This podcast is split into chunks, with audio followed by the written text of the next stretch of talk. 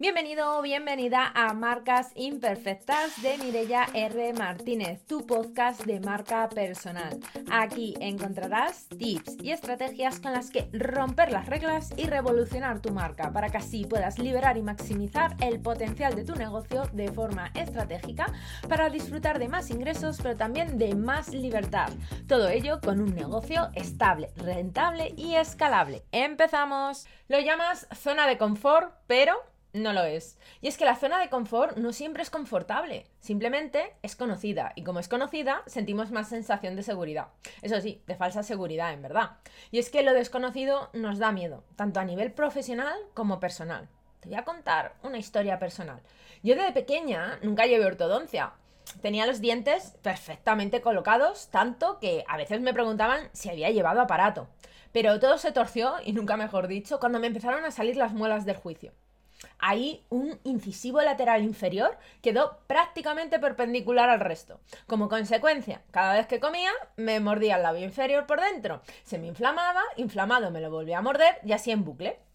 Decidí finalmente ponerle solución a este bucle y ponerme ortodoncia, pero claro, te puedes imaginar que me apetecía cero llenarme la boca de hierros a mi edad, así que opté por Invisalign.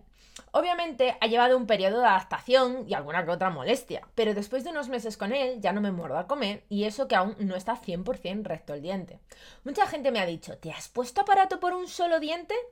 Pues sí, por un solo diente, pero qué guerra daba el jodido diente. ¿Qué quiero decir con esto? Sé que hacer cambios y enfrentarte a ellos dan pereza, sí, en tu vida personal como profesional. Pero si hay algo que te incomoda, aunque te permita vivir con ello, lo mejor es que tomes la decisión de salir de tu zona de confort para darle una solución. Porque no tienes que vivir incómoda en tu actual zona de confort. Puedes vivir mucho más cómoda en una nueva zona de confort. Piensa, ¿te has parado a pensar en qué incomodidad o incomodidades existen en tu negocio y que estás dejando pasar y procrastinas por no salir de tu incómoda zona de confort actual? Siento decirte que si no sales de tu zona de confort, lo más probable es que tu negocio se estanque. Y existen tres cambios que los negocios piden casi casi a gritos para justo eso, para no estancarse. El primero es lidera tu negocio. Deja de ocuparte de todo y empieza a ocuparte solo de tu zona de genialidad. El segundo, automatiza. Invierte en herramientas que te hagan ganar tiempo. Esa herramienta no es un coste, es una inversión, porque tu tiempo vale oro.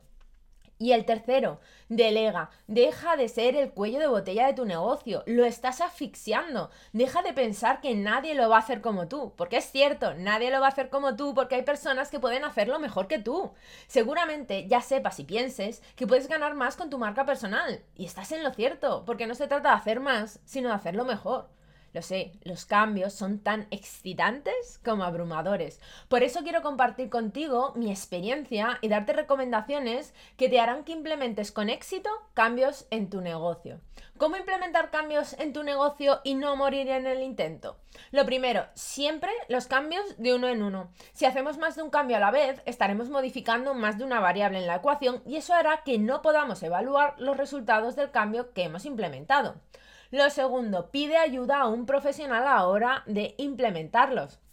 Puede que necesites ayuda de una mentora como yo para crear una estrategia personalizada que implementar con una visión externa que te ayude a ver muchas más oportunidades y mejoras a tu idea. O puede que necesites de un profesional que haga e implemente todo aquello que no sabes hacer, porque déjame decirte que no tienes por qué saber hacer de todo. Lo tercero, asume que habrá un periodo de adaptación y curva de aprendizaje. Sí, hay que implementar y seguramente dejando a un lado la perfección. Pero en la acción masiva imperfecta están los resultados que andas buscando. Sobre todo porque cada negocio es un mundo y hay que dar con la tecla de qué es lo que necesita tu negocio y además que resuene y esté alineado contigo. Lo cuarto, trata de sacar el máximo potencial al cambio elegido. Sí, ya has hecho una apuesta, pule y optimiza hasta sacarle su máximo potencial para tu negocio. Y quinto, cambio implementado con éxito. Ahora sí, es el momento de ir a por el siguiente. Y hasta aquí el episodio de hoy. Espero que te haya gustado, que implementes todo lo que has aprendido y que te sirva para impulsar tu marca. No te olvides de suscribirte para no perderte el próximo episodio y recibir más contenido sobre marca personal, marketing y ventas para impulsar tu negocio. Gracias por acompañarme. Si te ha gustado el capítulo, dale a me gusta, comparte y comenta. Si compartes tu aprendizaje favorito de hoy en Instagram mencionándome, mi usuario es Mirella R. Martínez, lo compartiré en mi perfil. Así podré llegar y ayudar a más profesionales como tú. Te espero en el próximo episodio y hasta entonces nos vemos en las redes. Chao, chao.